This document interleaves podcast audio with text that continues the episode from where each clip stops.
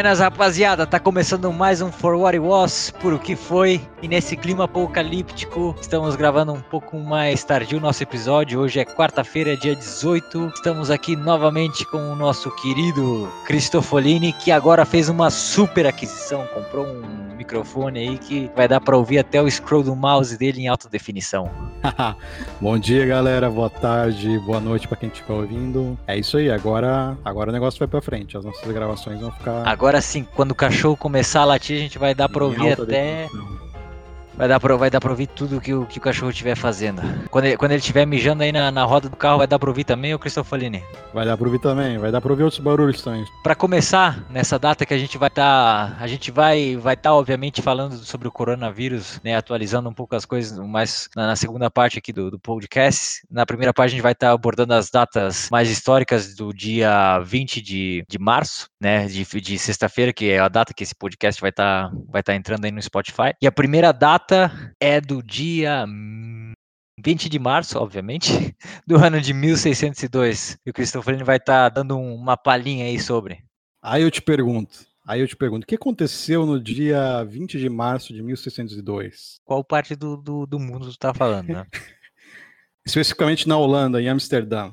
Ah, daí tu tá sendo muito específico, cara. 1602, o Brasil, olha, não tinha mal dado uma. Um... O Brasil não existia, né? O Brasil fazia parte de Portugal. Exato.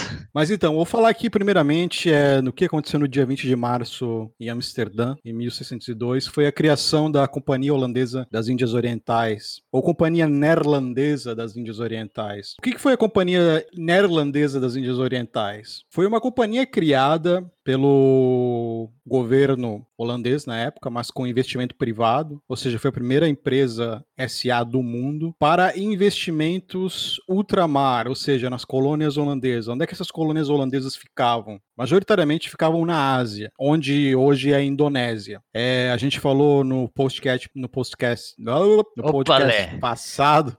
Que... Falei para tu não te passar no trago aí. Pois é, cara, acho que estou bebendo demais aqui para gravar esse podcast.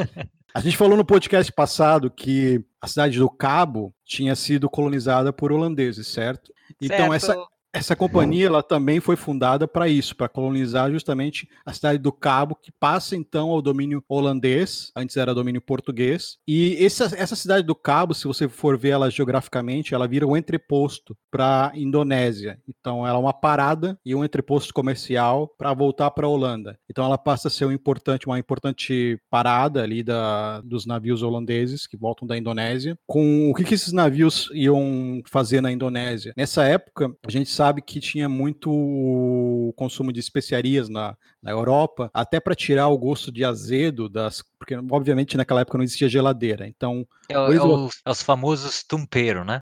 Famoso o quê? Tumpero. Tom, tompero, isso. É, você já não viu aquele, aquele francês lá no YouTube? Sim. o nosso famoso Tempero, né? Ah, eu esqueci o nome dele. Faz aquele programa? Tempero. É engraçado que todo francês que trabalha com culinária no Brasil fala assim, né, cara? Até quando eles não falam assim. Porque, porque eles são franceses? Apesar de ser francês, isso é mais uma marca. Eles não. Porque eu duvido que todo francês fale com esse sotaque. Tem alguém que deve falar português. Né, eu, eu já vi, eu já vi francês, por exemplo, falando com sotaque inglês. Então, é. então, é, obviamente que eles vão falar a, com sotaque francês.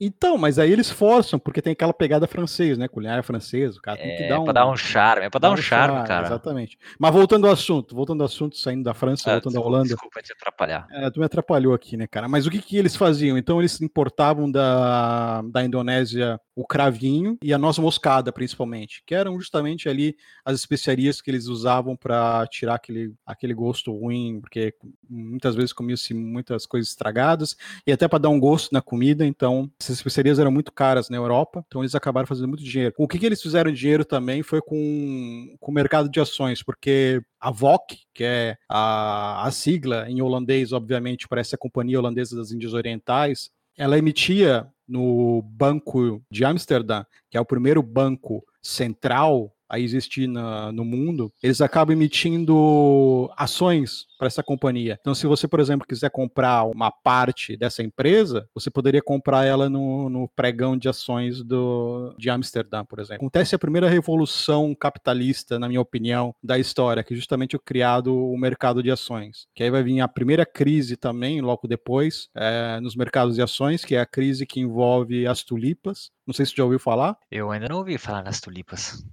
Então, é, nessa época tinha. A gente sabe que hoje a gente pode fazer mutação de tulipa, né?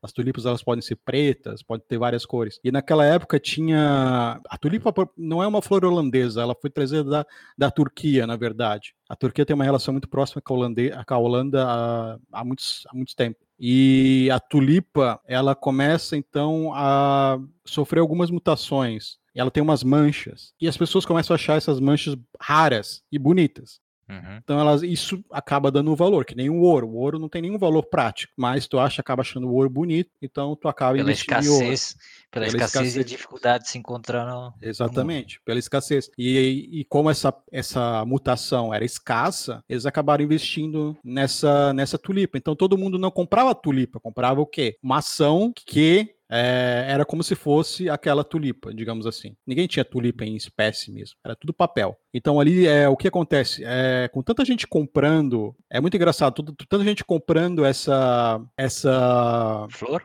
essa flor, Esse, mas na verdade ações. esses títulos, né? Esses títulos uhum. que equivaleriam essas essas é, como é que tem. Porque ela, ela dá em. Ah, esqueci o nome agora, mas enfim, que, que equivaleriam essas flores, as tulipas. De um momento para outro, as pessoas come, começaram a vender casa, começaram a vender tudo que tinham para comprar ações, porque estava valorizando muito rápido. Uhum. Mas no momento se percebe que é, é, somente uma mutação genética, ninguém sabia o que era, na verdade, mas então se, se é, eles descobrem que é uma mutação genética, não tem nada a ver, uhum. é, não é uma tulipa especial, não vale nada, não tem nenhum valor prático, e as ações começam a despencar. E isso todo mundo começa a tirar o dinheiro dessas ações de tulipa. O que acontece é o primeiro crash da história mundial, mercado de ações do mundo, que aconteceu na Holanda justamente pelo investimento em tulipa, que obviamente ninguém sem consciência hoje em dia iria investir em tulipa. Em algo assim, do, do, do tipo. Não. Mas naquela época achava-se que era uma coisa escassa, achava que tinha valor, que muita uhum. gente queria comprar porque era bonito e tal, que nem o ouro, né? E aí o que acontece é, é esse crash e muita gente fale, muita gente comete suicídio, muita gente. É, a Holanda já era bem desenvolvida naquela época. Também em 1602, é, a gente não tinha é, tanta noção do talvez do que do que valeria a pena investir ou não. Era, era um mercado ainda que estava. Era o começo, né? Era o começo do mercado de ações. Era tipo uma febre, né? Que nem agora tem Bitcoin, né? Uhum. Ou criptomoedas. Naquela época era tipo tem que botar dinheiro ali, cara, que você vai uhum. ganhar dinheiro. Então era tipo é, o bit tulipa, né? Era o famoso é o bit, tulipa. Exatamente, é tipo e... a, uma coisa a se fazer naquela época. Uma pergunta assim, agora fora do contexto. Eu sei que a Holanda, cada 5 metros tem um vaso de flor, tem flor. É, a Holanda também é um país, né, principalmente Amsterdã, por bicicletas, e, e, e qualquer bicicleta tem, tem um buquê de, de, de flor lá, quase um, várias uhum. flores. Então, acho que esse amor por, por flores vem, vem desses tempos é, passados de gerações por gerações? Qual, ah, qual com certeza, sobre? com certeza. Eu acho que a Holanda Holanda é o país que mais exporta flores no mundo, né? Depois vem a Colômbia, mas a Holanda é, é o primeiro país em exportação de flores. Aqui uhum. no Brasil, a maior exportação de flores que a gente tem é em Orlândia, que é uma colônia holandesa, inclusive. É, com esse nome, eu só esperava que. Justamente, então da, a maioria das, das, das, flores que são exportadas do Brasil para outros países vem da região de Orlândia, que é onde é que teve uma grande uh, colonização holandesa que fica uhum. em São Paulo. É, mas eu acho que sim, eu acho que justamente essa, essa ligação com as flores vem dessa época. Também a ligação com a Turquia também eu acho que vem dessa época, porque, por exemplo, na, na Holanda tem muito, eu acho que na Alemanha também, mas na Holanda tem muito imigrante turco e a Turquia e a Holanda tem um certo respeito pela Turquia, porque essa planta, ela não é holandesa, ela foi trazida da Turquia, porque ela não, não dava na Holanda. O clima holandês não era tão legal muito quanto mais o turco. inapropriado. Muito mais inapropriado. Só que eles conseguem plantar lá, enfim. Ela sofre até mutações e tal, mas dá certo. Uhum. E, por exemplo, aqui no Brasil, essa planta não cresce, a não ser que você tenha um, um ambiente específico para condicionar ela, como tem em Orlândia, em São Paulo. Mas, por exemplo, uma tentei, atmosfera art artificial. Exatamente, é o greenhouse que eles chamam na, Na, uhum. aqui, aqui seria estufa, né? Alguma coisa parecida com isso. Mas seria aquelas greenhouse que eles chamam na, fora do Brasil. É, no Japão falar muito, que, né? Eu ouvi falar que lá em Amsterdã tem muito barzinho green, né? Assim. Tem, tem muito. É, lá é green é normal, né?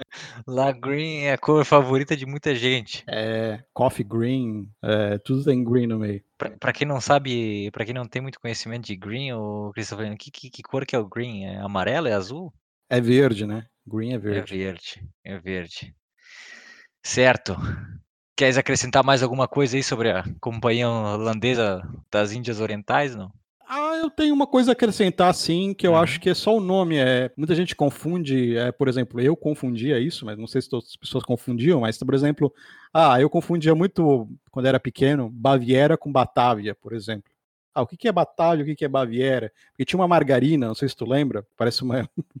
é muito idiota, mas tinha uma margarina que era Batávia, uma coisa assim. E eu ficava me perguntando o que é afinal Batávia? E Batávia é o nome latino para os Países Baixos, ou seja, é a Indonésia naquela época não se chamava Indonésia, se chamava é renomeado para Batávia, um nome, que é justamente o, nome uhum. que era a Holanda durante o Império Romano. A Holanda uhum. durante o Império Romano se chamava Batávia. Então é por isso que ele tem muita gente é se é, refere aos holandeses como Bat Batávios ou alguma coisa relacionada a esse nome. Um parênteses rápido para quem está ouvindo e não tem muita noção o que é, o que são Países Baixos. O que são Países Baixos? Bom, tem vários conceitos de Países Baixos, né, durante a história, assim. A gente sabe que a Holanda, ela já fez parte, junto com a Bélgica e com o Luxemburgo, de um só país, que se chamava Países Baixos, mas que esse tempo foi muito curto. Então, por exemplo, uhum. o principal país mesmo, País Baixo, é a Holanda. Mas esse nome pode ser aplicado para Bélgica e Luxemburgo também, porque eles têm raízes em comum. A gente sabe que no uhum. norte da Bélgica se fala Flemish, que é basicamente o holandês belga, né? O holandês eles não uhum. chamam de holandês porque eles não querem. É, é quase uma variável do dialeto. É um dialeto, é, é um uhum. dialeto que é basicamente holandês. Só que eles não chamam de holandês porque eles não gostam. Eles chamam de Flemish, porque é a região certo. de Flamengo ali, né? região de Flamengo, no norte da, da Holanda, tem uma ligação próxima uhum com a, a província de Brabância, North Brabant, na Holanda, uhum. e tem a província de Bra Brabant também na Bélgica. Então, toda essa região ali da, da Bélgica se fala holandês também. E, inclusive, em Luxemburgo também tem uma relação bem próxima com cultural e tudo mais com certo. a Holanda. Então, basicamente, historicamente falando, são esses três países os Países Baixos. Então, você uhum. pode se referir à Bélgica, à Holanda e a Luxemburgo. A gente sabe que hoje ninguém chama mais Bélgica e Luxemburgo de Países Baixos. Então, uhum. Países Baixos, oficialmente hoje, somente a Holanda. Por que, que não é? Por que, que o nome oficial não é Holanda? Porque na Holanda existem duas províncias que são, que são as maiores do país, que é South Holland e North Holland. North Holland é onde é que fica Amsterdã que tem o nome de Holanda. As outras províncias não têm esse nome, e daí que surgiu o nome Holanda. Mas o nome oficial é Países Baixos. Então, por isso que é, eles falam Companhia Neerlandesa das Índias Orientais, porque Neerlândia seria o nome oficial para Países Baixos. Eu ouvi falar num, faz, faz pouco tempo isso, que a, que a Holanda, né, que em inglês Netherlands, Holland, não sei, é, eles um desses nomes eles, eles não queriam mais assim assim, diplomaticamente falando, não queriam mais usar para se é, referir ao país. É a Holanda, né? Justamente por isso, assim, é oficialmente falando, a Holanda, a Holanda, o que que é? São duas províncias da, dos Países Baixos que é um reino, uhum. na verdade. A gente sabe que tem um, um, rei. Então, o nome oficial é Reino dos Países Baixos. E uhum. tem duas províncias que chamam Holanda, que é North Holland e South Holland, que são as maiores, onde é que tem as maiores cidades, onde é que fica Roterdã, onde é que fica Amsterdã, onde é que fica a Haia, são as três maiores cidades da Holanda. Certo ficam nessas duas províncias, mas tem outras províncias, tem Utrecht, por exemplo, onde é que teve um tratado muito famoso, é o Tratado de Utrecht, que é outra província e a própria capital dessa província chama Utrecht. Aí tem Groningen, no norte da Holanda, tem a, a Frísia, né, a Friesland, que é, uhum. historicamente é o território frísio, é uma língua, eles têm uma língua própria, inclusive, uma língua que não é o holandês, que é o frísio, que é uma língua assim relativamente parecida com o inglês antigo, o inglês de Shakespeare, digamos assim. Uhum. Então, eles não querem ser vistos só como Holanda porque eles têm duas províncias que se chamam Holanda. O nome oficial é Países Baixos. Justamente fica Países Baixos porque fica abaixo do nível do mar. Exato. Tá ok. E a próxima data, do dia 20 de março de agora um pouco mais além, né, uns 200 anos à frente, numa conta rápida, 1815, Napoleão dá uma escapada para Paris, conseguindo fugir do, do seu exílio em Elba, e começa ali um dos seus governos. Eu acho que o Cristofolini, por ter estudado um pouco mais sobre isso em relações internacionais, vai ter algo mais a acrescentar. Esse período ali de, que na verdade foram 101 dias, se eu não me engano, foi conhecido, ou 103, foi, foi conhecido como o governo dos 100 dias de Napoleão, né? Uhum ele marca um período que Napoleão, que estava numa. Porque assim, é o que aconteceu. É, Napoleão tentou invadir a Rússia, né? Ele já tinha invadido vários países ali, da... invadiu a Prússia, invadiu é, é, a Itália, tinha invadido vários países, a... invadiu o Império Austro-Húngaro. Na verdade, na... na, época não era Império Austro-Húngaro, era só Império Austríaco, né? A Hungria, ela não tinha essa autonomia ainda dentro do Império, então era só Império Austríaco, os húngaros faziam parte, mas não tinha autonomia nenhuma. Então, nessa época, o que aconteceu foi que Napoleão estava conseguindo conseguindo tomar todos esses, esses territórios e estava botando ali os, os, parentes deles para serem governadores, né? Ele botou parente na Espanha, botou parente na, nos Estados Alemães, botou parente em tudo quanto é lugar. Daí ele tenta invadir a Rússia. E o que acontece é que nossa primeira noção de que é difícil pra caramba invadir a Rússia, porque é um território imenso. E o que que, o, qual é a principal característica do tática de guerra de Napoleão? O que que ele faz? Ele faz um ataque basicamente parecido com o ataque alemão na Segunda Guerra Mundial, que é um ataque rápido, né? Não uhum. é blitz, blitzkrieg naquela época, porque não tinha essas armas modernas que tem hoje. Mas ele uhum. fazia um, basicamente, ele tentava atacar rapidamente, tomar o país, e o que, que ele fazia? O suprimento, ele tirava daquele próprio país. Então, ele roubava todos, tudo, é, ouro, tudo que tinha de valor naquele país, toda a produção daquele país, ele tomava. E assim ele uhum. conseguia manter o exército. Assim, é, com espólios de guerra, ele conseguia manter o exército francês. O que acontece é que tem uma distância enorme até Moscou, que é a capital, que é a cidade que, ele, que é a capital do, da Rússia na época, né? Que eles uhum. tentam in, invadir. Então, durante toda essa trajetória até Moscou, não tem basicamente nada, não tem infraestrutura, né? Não é, não são os estados alemães, não são estados italianos, não tem infraestrutura nenhuma. Então toda essa região é uma planície que ele vai atravessando e que não tem absolutamente nada, a não ser a primeira, a primeira ideia de, de terra devastada, né? Você não pode deixar nada uhum. para o inimigo inimigo tem que passar fome sem deixar comida nada. Então os russos fazem isso, eles vão recuando, recuando, recuando, deixam Moscou para Napoleão. Napoleão chega em Moscou, não tem nada, não tem comida, tá tudo, todo mundo foi embora, a cidade tá Não tem mais cidade, estrogonofe? Não tem estrogonofe, a cidade tá vazia. E daí o que que acontece? Ele volta.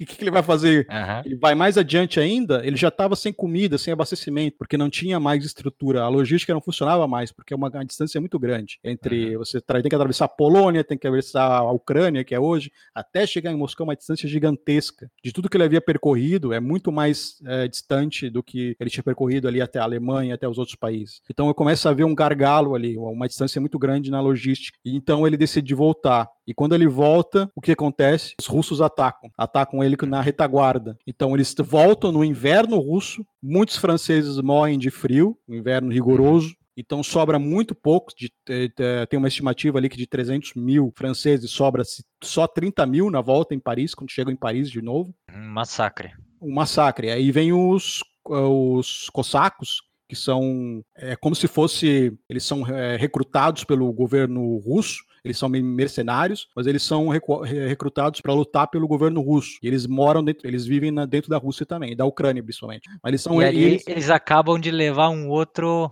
sarrafada.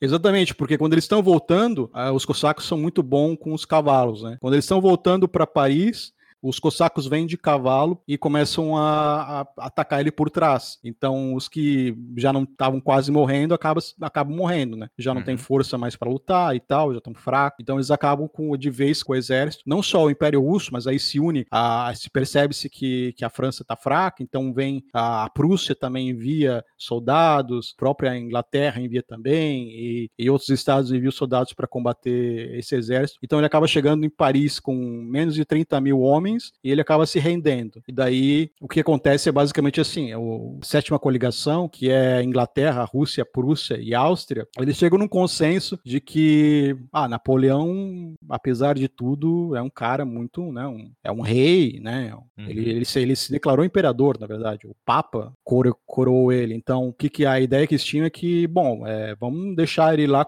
em Elba, né? Que, com, que ele domina lá aquela região e morre com dignidade. Uhum. Isso acontece acontece que Napoleão não tá afim de ficar em Elba. Então ele acaba voltando e ele tem ajuda do. do obviamente, ainda tem é, pessoas que apoiavam Napoleão no governo. Então ele tem a ajuda de, dessas pessoas do governo, que ele consegue estabelecer ali mais 100 dias de governo. Ele uhum. tira mais uma vez a, os Bourbons, que eram a família que detinha o poder na França, e ele estabelece mais um governo, mas esse governo ele só, dera, ele só dura 100 dias, porque acontece um grande conflito, que eu acho que é um dos conflitos mais importantes da história, que é a Batalha de Waterloo, que acaba de vez com a França. Então depois que é, a sétima coligação consegue derrotar derrotar Napoleão nessa batalha de Waterloo, eles mandam ele para Santa Helena, que é uma ilha que fica basicamente no Oceano Atlântico, ali lá, em, lá na África, lá embaixo, é bem distante da França, onde que ele não podia de maneira alguma sair daquela ilha e ali ele acaba morrendo. Ninguém sabe se, se, se ele acabou se envenenando, se envenenaram ele. Tem bastante é, conspiração, teoria conspiratória, mas ele morre ali em maio de 1821. Outro parênteses sobre Napoleão, é, no, no final dos anos 1700, né, nessas, nessas invasões do, do exército francês, não, numa dessas invasões para a Itália, essas coisas, acabou influenciando a, a bandeira que a gente conhece da, da Itália hoje, que é as cores ah, verde, branca e vermelha, né? Justamente. A, a bandeira tricolor, assim como a, a francesa, que eles, é, as várias repúblicas jacobinas, o, o, exército francês acabou, assim, a influência do Napoleão na, na, na bandeira francesa, na, na bandeira italiana. Sim, desculpa. a bandeira tricolor francesa uhum. enormemente a bandeira italiana, é basicamente igual, só muda uma cor. A ideia de liberdade, fraternidade, igualdade, a ideia de uma república italiana, né, que até tem um pouco de romantismo ali com, com Garibaldi, né, que participou de, das guerras de independência da Itália, e também uhum. tem influência de, de Nápoles, que que apoia Napoleão. Apoia, Nápoles era um, basicamente um, era também um, como se fosse uma república nessa época. Uhum. E eles apoiaram Napoleão e lutaram ao lado de Napoleão em várias batalhas. Então, que tem também ali a Guerra Napolitana, que acontece, a gente pode deixar esse tema para outro episódio. Exato. Mas tem exato. uma influência na, da Guerra Napolitana ali, que também uhum. ajuda da Itália, é, é importante. É falar sobre Napoleão é, é aqui, assim, nesse pouco, poucos minutos que a gente tem é, é assim, tem muita coisa, né? É resumir muita coisa. E só só para deixar um, parênteses aí, tá? Para vocês, né, relembrando que agora a voz do Cristofolini tá muito mais. Tá mais perceptível, né? Tá mais perceptível, assim como eu tô ouvindo os Kanye aí latindo do teu ah, lado. Aqui agora. não dá, cara. Eu já falei aqui para, eu já falei com o Berto aqui que tem tem cachorro do lado, tem cachorro na frente atrás, é.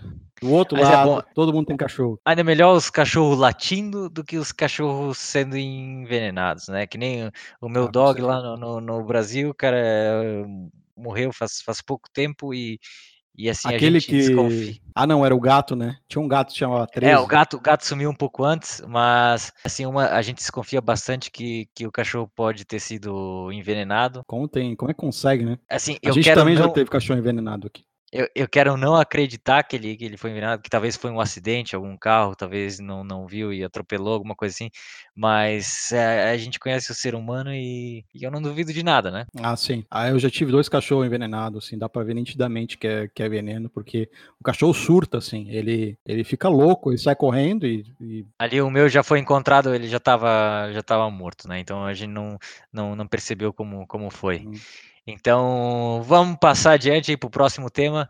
O próximo tópico, 20 de março de 1915, né? Então, 100 anos depois, de, de 1815 para 1915, Albert Einstein, né? Eu estou falando aqui com um sotaque eh, brasileirado, estava publicando a sua teoria da relatividade, que mais tarde acabou sendo comprovada. Albert Einstein, que nasceu em 1879 e teve uma, assim, uma vida e a sua cidadania no, no passar dos anos um pouco louca. Ele nasceu em. Ele é curiosa, né? Cara, ele acho que ele foi. Nasceu no, no reino de Württemberg, que ficava, se encontra ali do, aqui do lado da, da Baviera. Uhum. E que depois acabou. Christopher, se quiser dar uma acrescentada aí mais. Então, que depois acabou se unificando a Alemanha, né? Até hoje, Baden-Württemberg é um estado na Alemanha que fica ao sul. É um estado predominantemente católico, né? Assim, historicamente falando é, que fica ao lado da Baviera. E naquela época existia o reino de Württemberg. Então, porque a Alemanha não era, não era ainda Alemanha, unificada. Alemanha. Uhum. É, né, não, era, não existia Alemanha.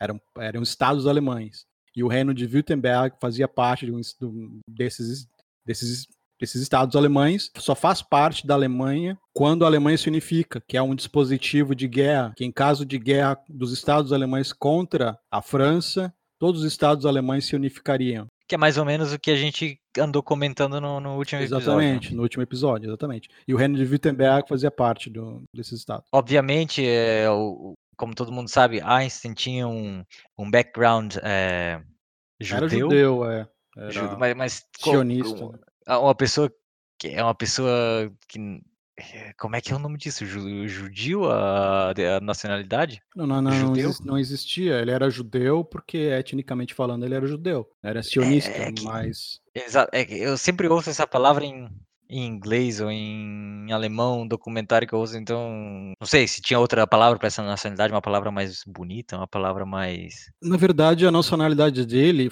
juridicamente falando na época, ele é alemão, né? Só que ele tem raízes judia, né? Porque é, o Estado de Israel não existia. Exato. Então ele acaba sendo judeu alemão, ele acaba até fugindo depois durante. Na verdade, um pouco antes da Segunda Guerra Mundial, ele já consegue prever o que ia acontecer. Isso. ele acaba ah, é só, só, só, só, um momento. Isso lembrando que ele passou a ser cidadão também, eh, por um momento, cidadão, cidadão suíço, né? Sim, sim. Ele tem uma. Ele passa um tempo na Suíça. Ele tem uma estadia na Suíça. Na verdade, ele estudou em várias universidades. E uma é... delas em Zurique.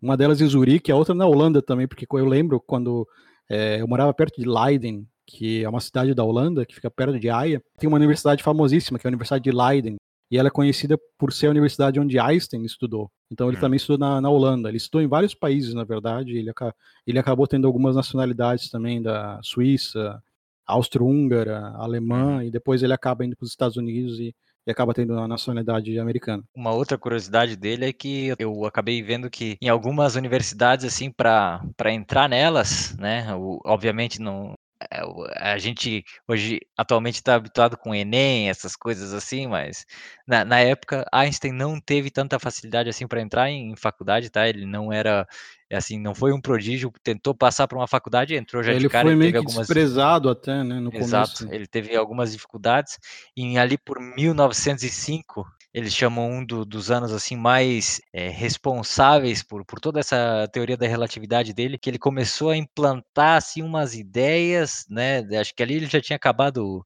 o estudo dele assim mais formalmente falando e, a, e depois de 1905 ele acabou super é, focando nessa teoria dele porque até ali a teoria que tinha do, do universo era a teoria de Isaac Newton né, em inglês Uhum. Que era que, o, que o espaço físico, a, a, a, massa de um, de um, de um corpo no, no, universo, atraía as outras. Então, o Sol atraía, acabava atraindo os outros planetas, etc. Então, em 1915, quando ele publicou essa, essa teoria da relatividade, onde o espaço-tempo, ou seja, ele, ele meu, é, é, muito assim, tu tem que parar para pensar e pensa uma meia hora para tu entender um, para conseguir entender um pouquinho do que, que ele ele estava pensando, cara. É, é muito complexo.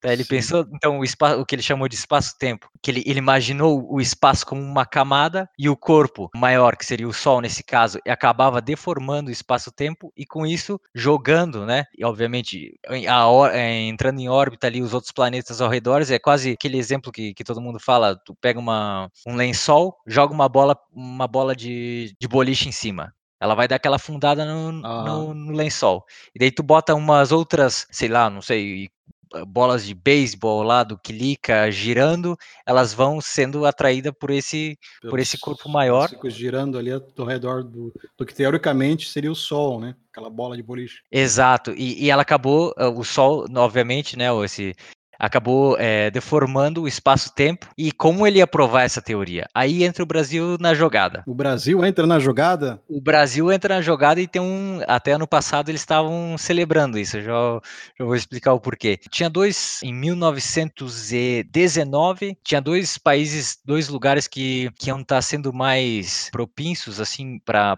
ter uma melhor vista de um eclipse é, total, digamos. E a teoria uhum. dele era o seguinte: se o espaço é, se esses corpos realmente é, deformam o, o espaço-tempo, a luz durante esse eclipse, olhando contra a Lua, essa luz iria ter que tipo é, meio que passar pelas bordas da Lua, já que está tá deformando o espaço-tempo, ela ia ter que ser visível para uh, ser vista né, através, assim, né, nas laterais da Lua. Uhum. Aí já teve um outro problema que né, nessa época estava rolando, a, tinha estourado a Primeira Guerra, Primeira Guerra Mundial, a Inglaterra estava na jogada, a Inglaterra ainda era o, ainda foi e sempre vai ser o país de, de Isaac Newton. Então uhum. tinha toda uma, sabe, uma como, como é um, uma conspiração contra é uma conspiração, como é que é essa palavra? É, é menosprezar né, essa, essa teoria dele. Mas então tá, ao fim da guerra conseguiram essas expedições para dois lugares, que seria... Uma pergunta, ao fim da Primeira Guerra Mundial ou da Segunda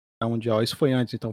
Da primeira, da primeira, da primeira né? 1919, tá. então aconteceu essa, essa expedição para São Tomé, o Príncipe, isso é, fica lá em, na, na costa do, do, do continente africano. Uhum, São Tomé e Príncipe. E Ceará no, no, Sobral, que assim, se tu olhar, na, na, na, abrir o um mapa e dar uma olhada na linha, elas estão quase na mesma, na mesma linha, na mesma altura. Uhum. Acontece que lá em Príncipe, né, São Tomé, a, a, tava nublado. E daí chegou o pessoal, no, tava lá no Ceará, no Sobral. Tem várias histórias falando de, de Sobral que chegou todo aquele, aqueles britânico, uh, alemão e todo o pessoal falando outra língua lá no, no, no Brasil, com todos aqueles equipamentos gigantes, e depois que, que o sol já ia, já ia sumir por um, por um tempo e ficar à noite, no, e sabe, o pessoal local, muitos, os leigos que, que não tava assim por, por dentro do que estava acontecendo, pensaram que era realmente o fim do mundo. Imagina, tu tá lá que chega um pessoal falando outra língua que ninguém entende nada, com um monte de aparelho, começa a instalar e, e nesse lugar, o pessoal lá no Ceará, exato, entra em pânico. Conseguiram fazer várias fotos do, do ah, da, desse eclipse e comprovaram que, que o espaço-tempo estava realmente deformado durante quer dizer, deformado sempre vai estar, tá, mas conseguiram comprovar a luz se passando por, por durante, durante o momento desse eclipse, comprovando a teoria da, da relatividade, que, que foi um, um, estudo muito aprofundado dele. Quem, ou sei lá, não foi tão aprofundado assim, às vezes o cara era um gênio, ele só passou uma meia hora ali estudando e depois. Ah, eu, eu, acho que de fato ele era um gênio, mas eu acho que ele estudou muito. Na verdade, eu acho que esse, eu acho que esse é o melhor momento para quem é cientista, né? Porque a primeira coisa é você fazer uma teoria. Ah, tudo uhum. bem. Agora eu quero ver se provar a teoria. Comprovar, aí, exato. Exatamente. Aí o cara vai lá e consegue comprovar que aquilo que ele escreveu, obviamente de forma numérica, para resumir, né? Você faz ali o que uma teoria, os números resumem, porque se você for escrever tudo ali, não, você não consegue. Então, a matemática serve Exato. basicamente para resumir. Exato. Então, ele consegue é, eu... fazer uma teoria ali, matemática, e ele consegue provar isso matematicamente, porque na né, matemática não, não tem uhum. é sim ou não, né? Uhum. E aí ele consegue fazer, provar isso na prática. Então acho que esse deve ser o me melhor momento para quem é cientista, assim. O cientista, exato. Ele, eu, eu sempre digo, não assim nas vidas passadas, mas eu digo que talvez num, numas vidas futuras que eu que eu possa ter, talvez eu vou ser um, um físico muito concretizado. Físico. que, que tu me diz? Eu acho que você tem dom, cara, depois dessa explicação ali, porque é, eu acho que muita gente conhece Albert Einstein, mas de fato a teoria dele, assim, é bem difícil de explicar mesmo, assim. É depois, é uma depois... teoria basicamente formada é, basicamente numérica, né? Então é difícil. Exato. Explicar. E se tu olhar assim, cara, é tridimensional. Cara, é muito complexo. É muito complexo. Hum, como, como, eu falei, é se tu complexo. parar tu tem que parar, tu olha qualquer documentário sobre essa teoria, tu tem que parar assim, eu pelo menos voltei para trás umas quatro vezes para tentar entender um pouco, para conseguir colocar um pouco no meu cérebro para fazer entender toda essa informação, sabe? Uhum. E uma coisa que hoje em dia está muito em alta, é, Berto, é a física quântica. E sem a, a sem Albert Einstein, a, a, física quântica nunca poderia existir. Então, as pessoas estão uhum. conseguindo é, é, estudar física quântica porque Einstein lá atrás conseguiu é, resolver essa teoria. Essa teoria, essa teoria da relatividade ajuda hoje nos GPS, consequentemente nos dias de hoje. Exatamente. Né, com todos esses satélites em, em órbita rodando 24 horas, é, a gente consegue se localizar em tempo real onde a gente está indo, em várias coisas é, é, essa, essa teoria que, que para muitos até é desconhecida, tem, tem vários efeitos nos dias de hoje, e ainda eu acho que na, nas gerações futuras vai, vai aplicar muita coisa que.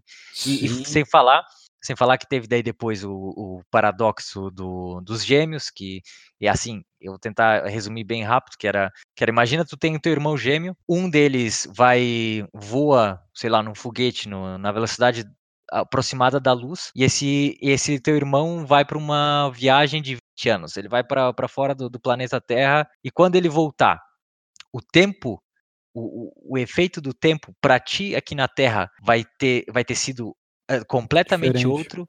Tem até um filme. Ah, cara, agora como é que é o nome do filme? Você não lembro se é, se é o Interestelar, que mostra, cara, que é, é praticamente uma, sabe, uma, um resumo da é, é teoria da relatividade pura. Exatamente, que tem relação ali com o espaço-tempo, né? Não é o mesmo uhum. o tempo que você vai estar tá lá no espaço, não vai ser o mesmo que você vai ter ataque Exato.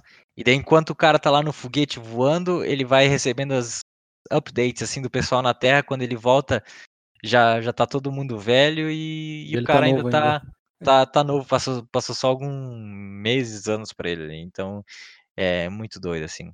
E é isso, e, e também, é, lembrando que eu, eu, gosto de ressaltar essa parte, que Einstein, no, no final da, da, vida dele, assim como Isaac Newton, ele era um cara vegetariano. Ele, Einstein comeu muita carne, mas no, era final vegetariano? da vida dele era, foi vegetariano. Acho que, se eu não me engano, Einstein foi assim.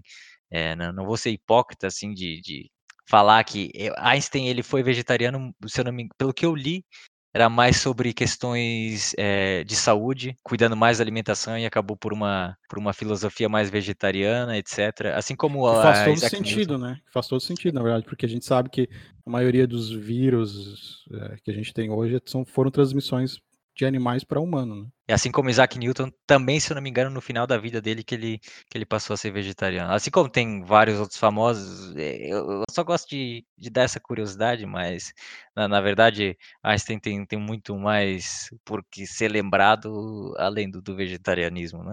Uhum. Enfim. E agora um pouco mais recente, e depois de um, de um gole de um trago aqui que eu comprei, vou dar uma explicada né, dar uma comentada a respeito de um dirigível que se chamava, como é que eu posso falar? O nome é alemão, mas o nome em português era Graf Zeppelin, que foi um dirigível conhecido no, nos anos 30, é um, uma das, das consequências da, do super avanço tecnológico do, como é que eu posso dizer assim, em outras palavras, do, do idealismo nazista. Né? Querendo ou não, é, o nazismo influenciou e ajudou muito o avanço tecnológico. Em 1930, o, o dirigível, né, o Graf Zeppelin, começou a fazer os seus primeiros, nessa data de, de, de hoje, né, 20 de março, começou a fazer seus voos pela América do Sul. Vinha de Hamburg, Alemanha, no, no norte da, da, Alemanha, e até no, no sul da, no, na América do Sul, em cerca de, de, três dias. Obviamente, isso ajudou muito a propaganda, tanto é, nazista e tecnológica, e de, de comércio e de turismo. Enquanto antes eles faziam com navio por alguns dias em mar, eles começaram a fazer em três dias, depois passaram para dois dias no, dirigível, que era uma nave louca, né? Que, assim, como é que eu posso dizer, 90 98, 99,8% de gás e aqueles 2% ali era cabine para o pessoal ir voando. e... Né? Chamava-os de hangares. Exato, tu, tu, tu pensa na, na, loucura que era, mas na, na, época era, era uma das maiores tecnologias. Claro, o dirigível já tinha sido inventado antes, mas foi nessa época que, que começaram a fazer os voos para o Sul da América. Ah, nessa época ali eles cons conseguiram cruzar o Atlântico, chegar inclusive até o estado de Santa Catarina, inclusive passando por Joinville, por São Francisco do Sul. Isso foi na segunda tentativa em 1903. Só que não foi o Graf Zeppelin é, foi o LZ 129 Hindenburg. Esse foi, esse foi outro, outro dirigível, né?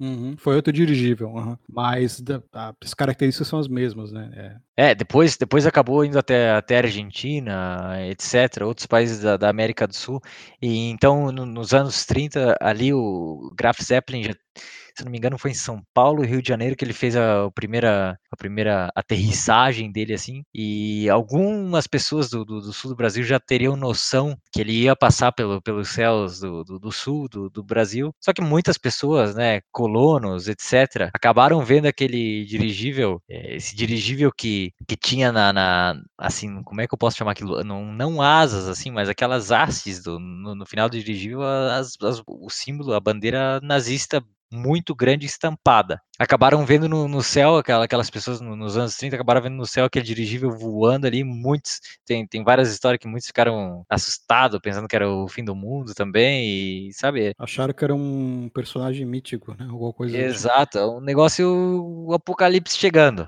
É curioso também que esse, desculpa te interromper, Berto, mas é curioso também que esse, esse LZ-129 Hindenburg, que a gente estava falando ali, que chegou a ser visto aqui em Joinville e em São Francisco do Sul, ele acabou explodindo, né? Em 1937 nos Estados Unidos. É o Graf Zeppelin, tá querendo dizer? Não, o LZ-129 Hindenburg. Ok. Que é o outro modelo, né, mas uhum. também é um, é, um, é um Zeppelin, também é um, é um dirigível. Uhum. É, ele acabou indo até os Estados Unidos em 1937. E ali pegou fogo. Ele acabou pegando fogo e acabou explodindo ali, morreu bastante gente. É que tu pensa comigo, um, um, uma aeronave que, que é composta de, não sei, 99% de, de, de combustível altamente inflamável é um pouquinho perigoso, né? Aquilo estava escrito, é, para quem estava voando, estava escrito em qualquer estrela, né? Que, que aquilo ali ia dar, ia dar para cabeça. E é. no final acabou explodindo aí um pouco, um pouco antes da, da Segunda Guerra Mundial explodir. Lembrando que, que antes. É um perigo enorme. Então imagina se qualquer coisa inflamável e chegue perto do dirigível, ele vai explodir, vai pegar fogo e vai cair. Ainda bem que naquela época o pessoal não fumava muito, né? Não, não nada, tinha, né? tinha toda essa noção com produtos inflamáveis e acabou dando para a cabeça. Tomando um trago, hoje o Cristofarini pegou aí uma cerveja, eu eu agora sim, né, entrando no dando uma entrada para o nosso segundo bloco aqui, a gente vai estar tá abordando os temas atuais, provavelmente não tem como não estar tá falando do coronavírus. Vamos nessa, vamos começar aí o, a segunda parte do bloco do, do, nosso podcast, que depois de. Ah, não sei quando que a gente gravou o último, o último capítulo, foi dia, dia 8 de dia março? Dia 8 de março. Hoje a gente está gravando dia 18 de março, né? Vocês passaram 10, 10 dias, uhum. para postar dia 20 de março. E Exato, as coisas é. já evoluíram bastante, né? Para pior. Pior. Nesse caso, é, né, nessa situação apocalíptica, até, até no Brasil, tá? A gente vai estar tá comentando um pouco sobre isso. Ah, um, assim, uma, dados rápidos, tá? Que eu, que eu vejo aqui no site. É um site que eu estou acompanhando para ver o caso de, de infectados, mortes né, na, no, no, mundo. Uhum. Na, no dia 8 de março, quando a gente gravou o último episódio, tinha cerca de, de mil infectados na, na Alemanha. Hoje, dia 18, né? Então, ou seja, 10 dias depois, a gente está com o um número de 12 mil. Então, é, é sabe, avassalador, é muito é rápido. Basicamente, bem mais de mil, mais de mil casos por dia. E, é, exato. A média. É muito rápido a, a velocidade né? que isso se espalha. Há duas, quatro semanas atrás, assim, dando um, é, um efeito melhor, ninguém tava dando bola, assim, para ser sincero aqui. Ninguém tava Alemanha, nem aí. Né? Ninguém tava nem aí. É, aqui também, aqui muito menos, né? Aqui no Brasil muito menos. Ninguém sabia nem o que que era. Assistia assim na, na TV, ouvia, ouvia falar, mas ninguém dava muita bola, né? Ah, isso, e daí, isso não vai chegar aqui. Em cerca de uma semana, tudo muda. Em cerca de uma semana, eu vou no mercado, não tem mais eu assim, eu vendo só acompanhando na, na, internet, ok, prateleira vazia, tá? Pode ser que essas fotos nem sejam tão é, apuradas assim, reais, assim, às vezes mas quando eu fui no mercado, aqui perto de casa, um mercadinho, e eu via as prateleiras vazias, quando eu, eu mesmo batia a foto, tava faltando muita coisa ali, daí eu, daí eu pensei, cara, tá, tá acontecendo mesmo, tá, tá piorando a cada dia. Uhum. Pois é, é, é, assim, uma coisa sem precedente, né, na história, né? Cara, tem precedente, não vou dizer que não tem, mas pelo menos na história ali moderna, assim, tem precedente no sentido de haver uma doença que tenha matado uma peste, né, bubônica e tal. HN1N1, né, que é a mesma, na verdade, é o corona, só que é outra mutação. A gripe espanhola também teve na, na história. Mas uma coisa assim desse tamanho na história recente, faz tempo, né, de, de países terem que fechar a fronteira. Por exemplo, aqui em Santa Catarina, o governo, apesar de não ter muitos casos ainda oficializados, mas ter muitos casos que são estão sendo apurados e já tem é, contaminação comunitária, que é quando a contaminação ocorre localmente e ninguém sabe mais quem é o vetor, ninguém sabe quem é mais a primeira pessoa que causou a contaminação das outras. Já está acontecendo em Santa Catarina, está acontecendo principalmente no sul do estado, uhum. na região de, do sul do estado, Tubarão, por ali. O governo de Santa Catarina decretou ali por sete dias o fechamento ali, da, pelo que eu estou sabendo, assim, né, o fechamento da fronteira do estado, também que todo o comércio feche, ou seja, não tem basicamente nada aberto, só tem supermercado supermercado, a mídia, né, farmácias né, talvez, e farmácia, do é de resto, o que não é essencial tá tudo fechado. O que não é essencial tem que fechar por sete dias aqui em Santa Catarina. Então, aqui em Santa Catarina, que é um estado que tem poucas ocorrências assim oficiais, já tá assim. Imagina como é que deve estar tá agora na Itália, por exemplo. Deve ser uma coisa é, é um apocalipse assim de, de fim do mundo para quem tá na Itália né, nesse momento, eu acho. Assim. Hoje, dia 18, né, 18 do 3, a Itália bateu um novo recorde não muito agradável, que foram 475 pessoas, se eu não estou falando o número errado agora. 475, é, num único dia. Números de, de, de mortos, de mortes, eu estava vendo que na, eles não têm mais espaço para velório, funerais, essas coisas. Eu estava vendo alguns vídeos, cara, na, no estacionamento de, de igrejas, essas coisas, é só carro funerário, é só carro funerário transportando caixão. A família, só os mais próximos estão, assim, como é que eu posso dizer, autorizados a visitar visitar esses eventos, fu como, qual é a palavra para isso? Fúbricos? Funerários? Fúnebros, fúnebros. Fúnebres. É, fúnebres, exato. Fúnebres. E, cara, é muita gente, tá? Muita gente. Imagina é 300, 400 pessoas morrendo por dia. E se o gráfico, o gráfico que a gente tá seguindo aqui, né, que tá, tá sendo mostrado na, na, na internet, todas essas coisas, continuar assim, amanhã, no dia 19 de março, a Itália passa o número de, de mortes da, da, da, China. É. Novamente, né? A China, país enorme, a população. Não, não tem como nem falar. Pra, para assim uma curiosidade linguística, a, a, China, assim, a língua de lá é, é, uma das mais faladas, é a mais falada do mundo, não é por, efeito, não por questões eh, financeiras, questões, eh, relações de, de, países, mas por cabeças, por capita, de, de tanta, tanta gente que que tem naquele uhum. país. É, é, a língua mais falada, querendo ou não. Exatamente. E a Itália está conseguindo. A Itália, assim como qualquer outro superar. país europeu, países frágeis, entre aspas, né, países pequenos, de, de pequenos portes, é ok, a qualidade pode ser até superior a muitos outros lugares, mas são, são países frágeis. Então, é, sabe, a Itália passando o nível. A Itália, a gente sabe que tem uma dívida externa enorme, né, na, na pela segunda maior dívida externa, só atrás da Grécia, e ela passa por um, há algum tempo já por uma crise enorme, né? Crise de trabalho, de, de tudo. E a gente sabe uhum. que a Itália recentemente não tem estrutura para tudo isso. Uhum. E, bom, a gente pode falar um pouco do fator econômico, mas tem um fator, eu acho que cultural também, né? Que eu acho que povo latino, ele é muito, digamos assim, ele não é um, ele não é tão o povo latino ele dá com o ombro para os é, problemas. É, ele né? não é ah, é disciplinado. Tá, tá, tá, acabando o mundo, né? Bate o ombro, tá, e daí, sabe? É, exatamente, não é tão disciplinado quanto os povos germânicos, por exemplo. Italiano tá, sabe, tá acostumado já com, com, com, vários, é, além de efeitos climáticos, né, vulcões né, no sul da Itália, etc.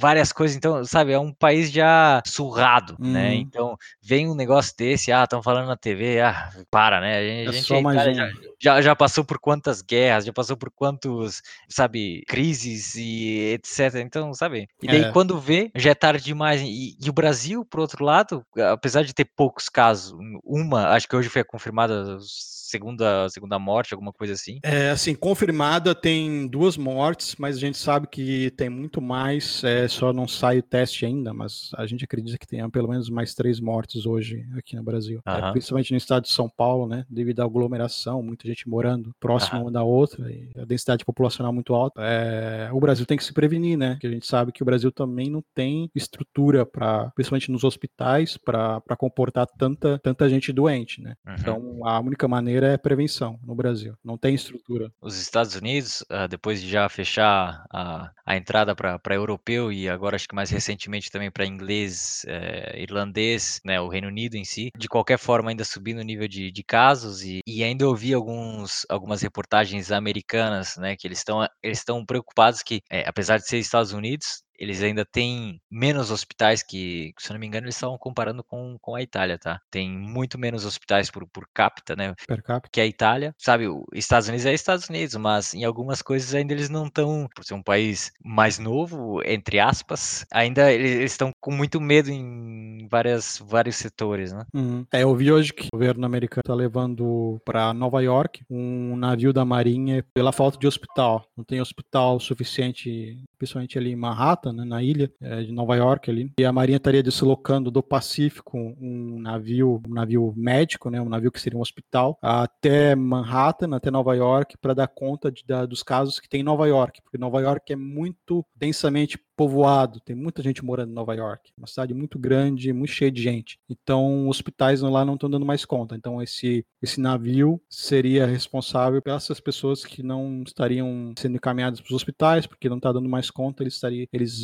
iriam ser tratados dentro desse navio é, hospital da Marinha dos Estados Unidos. Recentemente também, agora eu, eu vi até hoje que fecharam também as, as fronteiras de tráfegos não necessários, assim, né? Priorizados entre, entre o Canadá e os Estados Unidos. Uhum. Também ouvi falar no, no, no, Paraguai, a atitude parece que foi do Paraguai de, de fechar a fronteira para o Brasil. Tinha... Aí é que tá, aí é que tá. A gente sabe, assim, falando, por exemplo, de modo leigo, parece que a, vão fechar a fronteira com o Paraguai resolve o problema do Brasil, mas não é. É a fronteira com o Paraguai do Paraguai que está fechada. Ou seja, qualquer paraguaio ele pode sair do Paraguai e entrar no Brasil. Uhum. É só o brasileiro que não pode entrar no Paraguai. Exato. a fronteira do Paraguai está fechada. Então não é é unilateral, entendeu? Então o Brasil está demorando muito para fechar as fronteiras, na minha opinião. É, o Brasil nunca conseguiu fechar as fronteiras, né? É, é, é muito é um, difícil, na verdade. Esse é um dos maiores motivos por, por droga, arma, vários outros problemas que, que o Brasil enfrenta. Mais ou menos assim, formalmente, né? Fechar, por exemplo, a fronteira, é, que eu digo fechar a fronteira, obviamente o Brasil não tem como fechar as fronteiras. É um país muito grande, a gente sabe que entra muita coisa ali é, por, por regiões que não tem controle nenhum, de mata, uhum. Amazônia e tal. Mas eu digo fechar a fronteira das cidades que tem conexão com a Bolívia, por exemplo, que a gente sabe que tem trajeto livre para ir e voltar, tem estrada, tem acesso. E juri, judicialmente falando, a fronteira ela poderia ser fechada, porque aí por, pelo menos diminuiria o tráfego de pessoas de um, de um lado da fronteira para o outro. Tu achas que o Brasil deveria construir um muro assim na, na fronteira, que nem, o, que nem o Trump deu a ideia lá no, com os mexicanos? Não, não, não acho. Não. Eu acho que, não. na verdade, é, é que assim, a gente tem. A gente tem Desculpa gente... interromper, mas eu, eu tava vendo que que os mexicanos estavam apavorados com, com essa. Agora, quem quem estava com o pé atrás não era o, assim o americano, tá? Com os mexicanos chegando, sabe? Porque ali rola um preconceito, rola um, um, um desconforto do, do, povo mexicano, até por, por, todo o histórico, com droga, etc., de vir, de exportar droga para os Estados Unidos. E agora parece que o, que o inverso está se, tá se repetindo. Parece que o México está com, tá com o pé atrás de, de americano chegando, sabe, infectado lado e sabe, agora o muro sim, tá, sim, tá, tá servindo a, a, favor, exato, do, do, do povo favor do México. É. E pois é, eu não sei a informação se a fronteira tá fechada, eu acho que não tá fechada. A fronteira, digamos assim, é, oficialmente falando, a fronteira com o México não sei se está fechada. O Trump tinha pedido, um, bem no começo da, da, dessa crise, é que não tinha muitos casos, não tinha praticamente nenhum caso no Brasil ainda, ele tinha pedido o fechamento da fronteira com o México, mas foi tipo assim, um pedido meio de Twitter, sabe? Que nem o Trump e o Bolsonaro gostam de fazer muito, esses uhum. pedidos de Twitter, assim, não é oficial, na verdade, né? É só uma opinião, digamos assim. E ele pediu que se fechasse a fronteira com o México, mas eu não tenho informação, eu não, não vi eu acredito que só a fronteira com o Canadá esteja fechada. O Trump, pelo que eu sei, não fechou nem unilateralmente, ele fechou porque teve um encontro entre o presidente do, do Canadá, é, na verdade, eu acho que é o primeiro-ministro do Canadá, né? O Canadá ele não tem presidente. Eu olhei só por cima, assim, para bem falar a verdade, eu não sei Trudeau quem, quem foi. E o Trump. Isso. É, então, o Canadá acabou pedindo ali para os Estados Unidos fechar a fronteira e os Estados Unidos acabou fechando ali, mas foi mais pelo que vi, pelo que eu vi, uma atitude bilateral, assim, de, dos dois governos ali conversarem. Não foi nem unilateral, porque se, se, os, se o Canadá não tivesse pedido, a fronteira continuaria aberta. Uhum. Os Estados Unidos me parece assim que também está demorando para agir. A gente fala muito do, do Brasil aqui, mas Estados Unidos, Inglaterra também. A Inglaterra tá num, não sei o que eles estão fazendo na verdade. Eles estão tá tudo aberto, tá num atraso, assim, tá, tá bem num descompasso do que todo mundo tá fazendo. A Inglaterra, olhando online que, que eu vejo comentar todo dia, em, é, Reino Unido e a Alemanha, cara, estão comendo muita bola, sabe? A, apesar de a Alemanha ter muito a caso, Alemanha, uma porcentagem a Alemanha acabou muito... fazendo alguma coisa, mas a, a, Inglaterra, não sei se eles acham que porque é uma ilha não vai chegar nada. Mas assim, eles não estão tomando atitude nenhuma, assim, o primeiro-ministro está muito fora da realidade. O que acontece é que ainda, sabe, o, o, povo alemão é precavido, essa parte ajuda em muita coisa, sabe, por espontânea vontade, já quase eles estavam, ah, vamos fazer home office, vamos fazer isso, isso, isso, até por ser, não ser um negócio novo aqui, eles já estão, sabe, mais habituados com isso. Uhum. Mas agora, apesar de ter um, um número baixo de mortes, cara, a Alemanha é um, é um país é um né, foco, no, né? centro, no, no, centro da Europa e com, com fronteira para tudo quanto é outro país. E, ou seja, apesar de a, a Alemanha não estar tá tanto assim afetada, apesar de hoje ter um, muito caso de infectados, acho que até foi um caso recorde também de, de infectados hoje na de infectados hoje na, na Alemanha. A Alemanha, eu acho, assim, o minha opinião pessoal, sabe, de Itália para França, por exemplo. A França também está sendo muito prejudicada. Espanha nem se fala. Mas agora, a, a, França e a Itália, acho que algumas pessoas acabaram passando por Alemanha, Polônia também para chegar até lá. Então, sabe, a, a Alemanha serviu como, como estrada eh, para tanto para pessoas, é, turismo, para cargas, etc. E, e acabou para negócios, né? A Alemanha faz muito negócio com a China. Se sabe que a primeira transmissão na, na Europa foi na Alemanha, né? E da Alemanha uhum. foi para a Itália e da Itália ali se expandiu para toda a Itália ali. E na Alemanha ela foi um pouquinho mais devagar. Assim, quantidade de mortos, na minha opinião, eu não estou na Alemanha, né? Eu não, sei, eu não estou vendo isso diariamente, uhum. então eu não posso falar assim tão propriamente. Eu acho que pode falar melhor. Mas assim, o que eu vejo aqui, pelo menos pela mídia, é que na Alemanha o número de mortos por quantidade de infectados é muito baixo. É muito uhum. baixo. Eu acho que pela infraestrutura que a Alemanha tem, de hospitais e tal. Mas comparado, por exemplo, com a Itália, que tem uma margem de praticamente quase 8%, a Alemanha está com 0, alguma coisa, assim. Então, uhum. um número assim de, de né, referência de contaminados e de pessoas que morrem na Alemanha, assim, pelo que a gente vê pela mídia, é, é bem uhum. baixo, é um dos mais baixos de todos os países, de todos os epicentros, né, os países que são epicentros hoje. O que eu percebi é que a Alemanha, quando começou todo esse caos na Itália, a Alemanha já estava assim, ok, vamos dar uma, uma revisada, vamos, o pessoal lá comeu bola, talvez, vamos tentar evitar isso aqui sabe? Então, uhum. não deixaram a água bater para começar a fazer alguma coisa. Eles já começaram algo. Apesar de aqui ter uma revolta ainda muito grande, sabe? Apesar de o nível é, comparado com outros países europeus ainda estar tá muito baixo, o povo alemão tem muita gente revoltada com, com o governo a respeito de escola que ainda não estava, estavam parcialmente fechado. Aqui no, no, no, sul da Alemanha, obviamente, já tava, tem uma, uma porcentagem mais alta de infectados, essas Fronteira coisas. Fronteira com a Itália, né? É, praticamente. E daí já estavam com muitas escolas fechadas, mas ainda muitas escolas parcialmente abertas com, com a Finlândia. O que a Finlândia fica lá em cima, fica, sabe,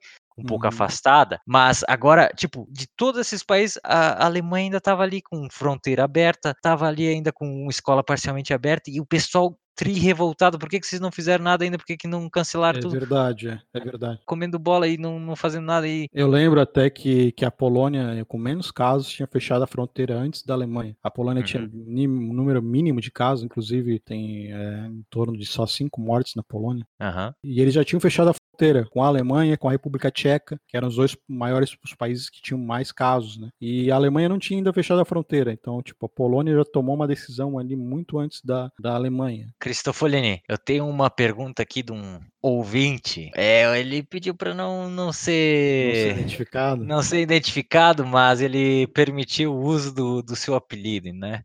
Caçamba, um amigo meu grande, de. Grande Caçamba. Amigo meu de infância, lá de Rio do Sul, né, da minha querência. Ele fez a pergunta para mim, ele fez a pergunta seguinte: Isso deve ser jogado dos chineses, né? E como é que a gente responde essa pergunta? Olha, um, eu não acredito em. Eu não acredito que seja algo que tenha sido feito para afetar de alguma forma outros países, para que a China tire alguma vantagem, principalmente financeira. Uhum. Eu não acredito nisso. Eu acho que é muito improvável. Eu acho que é pouco de teoria da pouco, não. Eu acho que é muito de teoria, teoria da conspiração, uma coisa meio terraplanista, assim. É, eu acho que tem é uhum. é muito assim.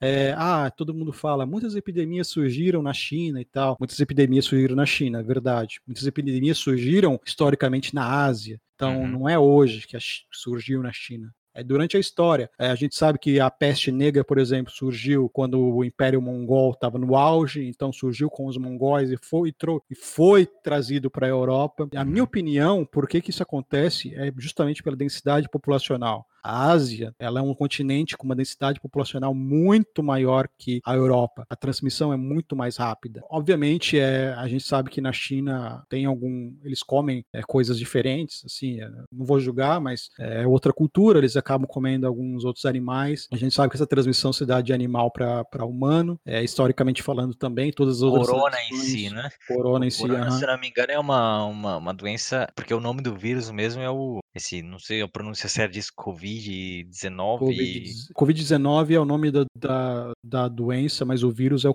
vírus, que ele é justamente um desses vírus ali, acho que, se não me engano, da HN1N1, só que ele sofre uma mutação. Então, ninguém sabe de onde é que surgiu, se foi em Wuhan mesmo, como mídia ocidental diz, a China nega que foi em Wuhan, a China diz que foi o epicentro aonde expandiu os casos justamente uhum. por causa da alta densidade populacional que tem o Se está certo ou se está errado, quem que vai dizer Ninguém isso? Ninguém sabe, né? Na verdade, não tem como provar. Então não se sabe se foi alguém que trouxe para a China e disseminou lá, ou se surgiu lá, pode ter surgido lá também, pode ter se passado de animal para humano lá, em, em, eles vendem é, animais que não são comuns de, de se comer no, no, Ocidente, eles acabam Cachorro, consumindo lá. morcego, barata, formiga, é, tem, tem algumas coisas que eles comem assim, até por. É, na verdade, eu, cachorro eu acho que é mais perto da. Eles acabam comendo, mas é, é, mais na, na região perto da Coreia do Norte ali, que é uma região mais pobre e tal, e culturalmente eles comem há, há muito tempo já cachorro, mas nessa região de Wuhan eles não comem cachorro, mas eles comem outros animais silvestres, que eles comem tipo um, é, um animal silvestre que é parecido com é um, um não é um rato, mas é uma espécie? Um roedor, é. Eles comem uhum. um roedor lá. Que... É uma capivara, eles comem uma capivara é uma, durante Como se come capivara aqui, né? Aqui, aqui no Brasil se come é. capivara também, é um animal silvestre. Então a gente sabe que as chances são maiores de contamínio com um animal silvestre do que com, uhum. com gado e com etc, com porco e com, com, outros animais. Então a China acaba comendo esses animais silvestres ali, e ninguém sabe se a transmissão foi desse roedor, se foi de morcego, uhum. de cachorro, é muito pouco provável mas eles trabalham ali em roedor, né, que são os mais transmissíveis. E é um, algo parecido com uma capivara ou com um morcego. Eu fiz uma pergunta aqui para um, um alemão que, que que mora aqui no, no mesmo lugar que eu, perguntei para ele. A gente estava conversando a respeito e a gente comentou que a, a China teve, teve um controle super maior e uma das questões, um, a primeira coisa que ele me falou, ok, claro, a China é, um, é, é um, uma ditadura, tem, é, sabe, exército patrulhando 24 horas por dia, uhum. então, obviamente, eles tiveram um controle maior uhum. dessas, dessa doença, dessa, né, claro, né, desse claro. avanço do que outros países aqui europeus, né? É, todo mundo sabe que a China não é uma democracia, né? Então é muito mais fácil quando você tem uma situação de pandemia, é muito mais fácil quando você tem, por exemplo, um partido controlando o governo, você não tem ali é, os três poderes, então as decisões são tomadas muito mais rápidas. Então o governo toma a decisão e a população tem que acatar. Se a população não acatar, vai sofrer consequência, vai, vai sofrer multa, vai, vai ser preso. Então lá as coisas acontecem assim e nessa, não estou defendendo aqui nenhum regime que não seja democrático, mas estou dizendo que quando acontece uma situação dessa, dessa natureza, os regimes que não são democráticos, eles têm ferramentas e dispositivos para agirem muito mais rápido o que é muito mais difícil de fazer num sistema democrático, porque você precisa de aprovação de todos os poderes, você precisa de legislativo atuando em sincronia com o executivo e judiciário, você precisa ali uhum. de harmonia entre os sistemas para ver o que, que vai se fazer. Se tem um desgaste político, se os três poderes não se entendem, as precauções elas não, não conseguem ser feitas. Então... Estudos, tempo perdido, tudo isso é, né, por, por, essas questões. A China levanta um hospital do dia para noite. Dias, sim, Exato. Porque, porque, é só uma, é uma assinatura lá e pronto. Você tem que fazer, tem que levantar o. Um, você não precisa passar pelo Congresso aqui. Por exemplo, uhum. aqui o governo o executivo está tentando entrar em estado de calamidade pública, que aí o, o governo teria mais verba para agir e não responderia, por exemplo, pelo crime de responsabilidade fiscal, que acontece quando não é acionado é uma situação de calamidade pública. Por quê? Porque o governo vai ter mais gasto, ele vai gastar muito dinheiro que ele não tem. Então, esse dinheiro seja, gasto. São várias assinaturas de diversos é, influentes de, né, do governo que precisam ser tomadas, enquanto lá, ok, Fizemos isso, fizemos Pronto, isso é, exatamente. e basta. É unilateral, né? unilateral. Uhum. Aqui precisa da aprovação do Congresso, ou seja, por exemplo, o Executivo está tentando tomar essa decisão, ela, ela vai passar por uma aprovação do Congresso e só depois ali vão fechar, por exemplo, as fronteiras, ou vão tomar, vão, vão, vão é, entrar com estado de calamidade pública, o que pode, o governo pode gastar mais e não vai ser, não vai poder sofrer um impeachment, por exemplo, porque, por exemplo, o impeachment da Dilma é, aconteceu juridicamente, juridicamente falando, porque teve um crime de responsabilidade, um crime de responsabilidade fiscal. O governo gastou mais do que poderia. Então, uhum. com uma situação de calamidade pública, o governo pode gastar mais do que poderia, porém, ele não vai sofrer nenhum tipo de impeachment, porque é uma situação atípica. Ele foi, uhum. foi aprovado no Congresso e tem um aval de todos os poderes, entendeu? Tem uma situação ali que não é do dia a dia e que precisa de verba. Então, impede que alguém tome uma iniciativa de, de, de entrar com, com impeachment na, na Câmara ou alguma coisa do tipo. Comentando em Dilma, me lembrou um outro negócio que aqui a gente acompanha os dados do nosso podcast, né? Quantas pessoas ouviram, quantas pessoas deixaram de ouvir, é, quantos followers, né, seguidores a gente eh, te, tá tendo no, no Spotify. E a gente está com o número de seguidores, de seguidores, né? Muitas pessoas ouviram e não acabaram seguindo. E o número atual, se eu não me engano, de nove pessoas. E a gente está com uma meta. E, a, e, agora que vem a Dilma. Qual é a meta? É, essa, essa filosofia, é, eu, é, cara, ali deve rolar um sangue grego, filósofo, que não tem explicação. Eu acho que a gente que não entende, na verdade, né? Exato. É, então a gente tem essa meta de 50 seguidores e quando a gente alcançar a meta. A gente vai Dobrar a meta, né? Dobrar a meta, exato. Para depois poder fazer o quê? Depois triplicar, né? É, triplicar e etc. Então e a gente... a gente vai saudar a mandioca. Enfim, quando a gente alcançar 50 seguidores aqui no, no Spotify, a gente quer criar uma, o Instagram para a gente estar tá compartilhando essas, essas coisas, é, porque a gente aqui, o podcast é um negócio muito, né, por uma transmissão, né, auditiva, então questões visuais que a gente gostaria de estar tá mostrando não tem como, a gente comentou sobre aquela, aquela pintura da, da semana passada. É da... verdade, da Germânia, né, a, Exato, a bandeira... A, estátua da Germânia, que é uma. Exato, mulher, que a gente poderia estar tá postando no, no, Instagram, alguma coisa assim. Poderia é, ter uma, bandeira, foto, sei lá, do, do, do Alexandre II, várias coisas assim. Os atentados. É, que, atentados que a gente está abordando aqui e poderia estar tá mostrando.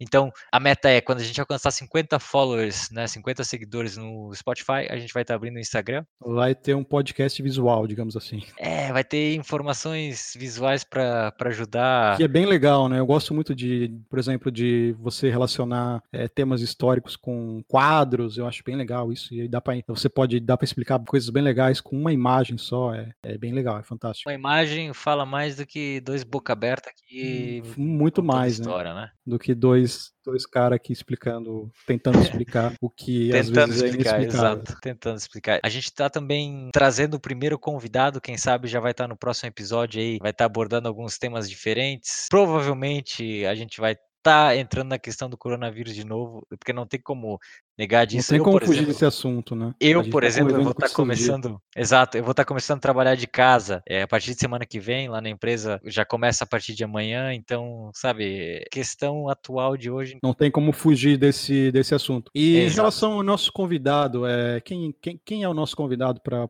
próximo podcast? Eu acho que a gente tem que manter um mistério, porque. Tem que manter o segredo? Tem que manter o segredo, senão. Vai, vai que o cara da primeira dá para trás, né? E daí já vai dar para cabeça. O... Né? E assim também o, a pessoa que está ouvindo a gente até agora vai ficar com um pouco mais de, de ansiedade, digamos assim. Quais pra... são as ideias desse, desse, desse nosso convidado? Tem umas ideias inovadoras, assim. Bom, o, o convidado que a gente tem em mente agora, ele tem algumas é, idealismo é, filosofias de governo, etc. A gente não vai estar tá, tá aqui simplesmente criticando Dilma e, e, Bolsonaro e Lula, não. É, é questões um pouco mais é, aprofundadas, algo paralelo à, parte, outras filosofias de, não sei, bah, não, não sei, mas é, é algo assim mais interessante para estar tá escutando e, e, debatendo do que a ideia a ideia do, do dessa parte de entrevista do podcast é justamente abrir ali, abrir é, essa parte para pessoas que queiram expor as suas ideias e seus pensamentos. Às vezes, nem sempre a gente vai concordar, obviamente, mas acho que todo tipo de debate de natureza política, digamos assim, que, que visam melhorar a qualidade de vida das pessoas é interessante. Então, a gente vai trazer um convidado, é, tem um, algumas visões diferentes das nossas, mas